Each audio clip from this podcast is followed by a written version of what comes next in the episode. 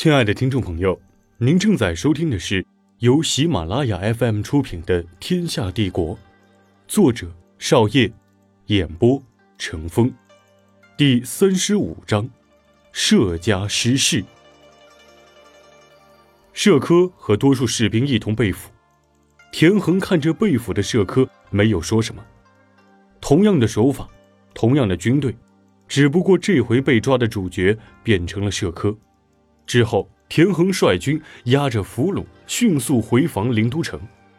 此时社家封地的两万军队还没有赶到，而此时的社稷已经进入了宫中。社稷入宫后，慢慢的走入大殿。当他看到殿中十几个鹤山军士兵时，已经知道自己输了。陈志坐在龙椅上，冷冷地说。摄丞相意图谋反，罢去官职，打入天牢。社稷努力辩解说：“陛下可有证据？”陈志说：“你城内一万士兵都在行动，还要什么证据？”社稷这才意识到他的军队中有细作。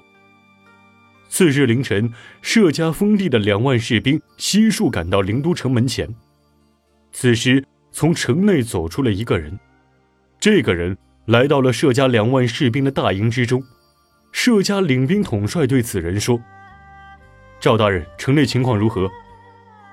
赵昭说：“皇宫还没有攻下，摄丞相还在与皇帝斡旋，你们先跟我进城，摄丞相跟你们有要事相谈。”此时，社家的众将也没有多想，毕竟众人皆知赵昭是社家的人，大部分随赵昭进了灵都城。但当他们走进城内的军营时，才发现带路的赵昭带着带着，不知道跑哪儿去了。之后就是一群士兵把他们围了起来，他们还没来得及说什么，就被士兵们砍成了肉泥。之后，田横率军突袭了城外的社家军，由于社家军群龙无首，很快就投降了。就此，灵都城内以及灵都临近封地的社家势力全部清除干净。此时刚到安南城的刘秉熙也没闲着，他到了安南城后，很快就让社家封地的亲信来安南城找他。社家的亲信们也没多想，就直接去了。他们刚进入安南城，就被刘秉熙抓了起来。他们之后被割下来的头颅，这些头颅被送往了灵都城。就此，社家势力在齐国全部被陈志消灭。社家封地比较大。社家有军队五万余人，其中一部分离灵都比较近的封地有兵将两万余人，被田横突袭俘虏了大部分。后来这一部分降卒直接被陈志收编了。另一部分是离安南城比较近的社家封地，有兵将三万余人，但安南城附近社家封地的将领与刘秉熙有着亲密的关系，因而杀掉封地的设家亲信后。这三万人基本上属于刘秉熙的控制下。次日一早，众大臣纷纷上朝。当第一个上朝的官员迈腿进入大殿的时候，他惊奇地发现自己又不是第一个到大殿的人。他看着旁边的人问：“阁下是谁？刚过来的吗？”王和说：“在下王和，已经多日没出过宫了。”那大臣正疑惑的要说什么的时候。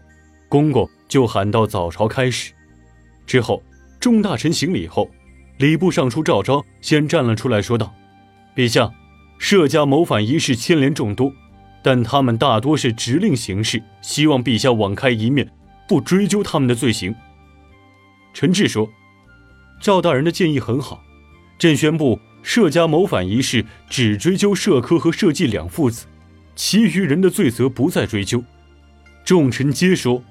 陛下圣明。之后，陈志看着王和说：“平定社家，全是这位王和先生的功劳。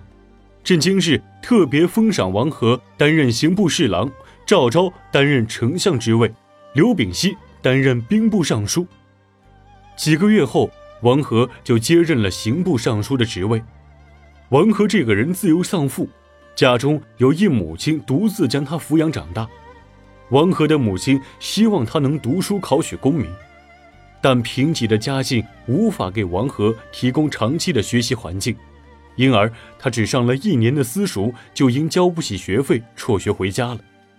离开私塾的王和没有放弃考取功名的理想，就这样，王和从一个少年考到了中年，一个乡试都没有过。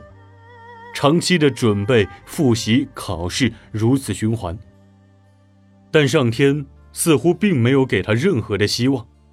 此时，王珂已经二十五岁了。如果上天继续照这样安排他的人生，那王珂可能一辈子都无法考取功名。但转折就在他二十五岁的这一年。一天晚上，王珂如往常一样在家看书，此时。他听到院中有人呼叫他的名字，他一看，竟然是县上有名的媒婆。王和的母亲看到媒婆，急忙上前询问情况。王和家贫，再加上他读书这么多年，连个乡试都没过，因而富人家的小姐看不上他。王和做农活又不行，一般穷人家的女孩也看不上他，这导致他都到了二十五岁，还未曾娶妻过门。王和看到媒婆破天荒的来了他们家，也是感到纳闷，但他抱着侥幸的心理，急忙热心的上前询问缘由。媒婆说她是县上王家请来的，给王家的长女说门亲事。这个县上的王家跟王怀忠是亲戚关系，但为何会找王和呢？原因是县上王家的长女有些痴傻，因而大户人家没人愿意娶，而一般干苦力的。王家又看不上，希望找个有点学识的，找来找去倒是找了不少，但找到的那些人没人愿意娶个傻媳妇回家。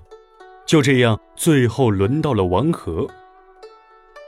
亲爱的听众朋友，您正在收听的是由喜马拉雅 FM 出品的《天下帝国》，本集播讲完毕，欢迎继续收听。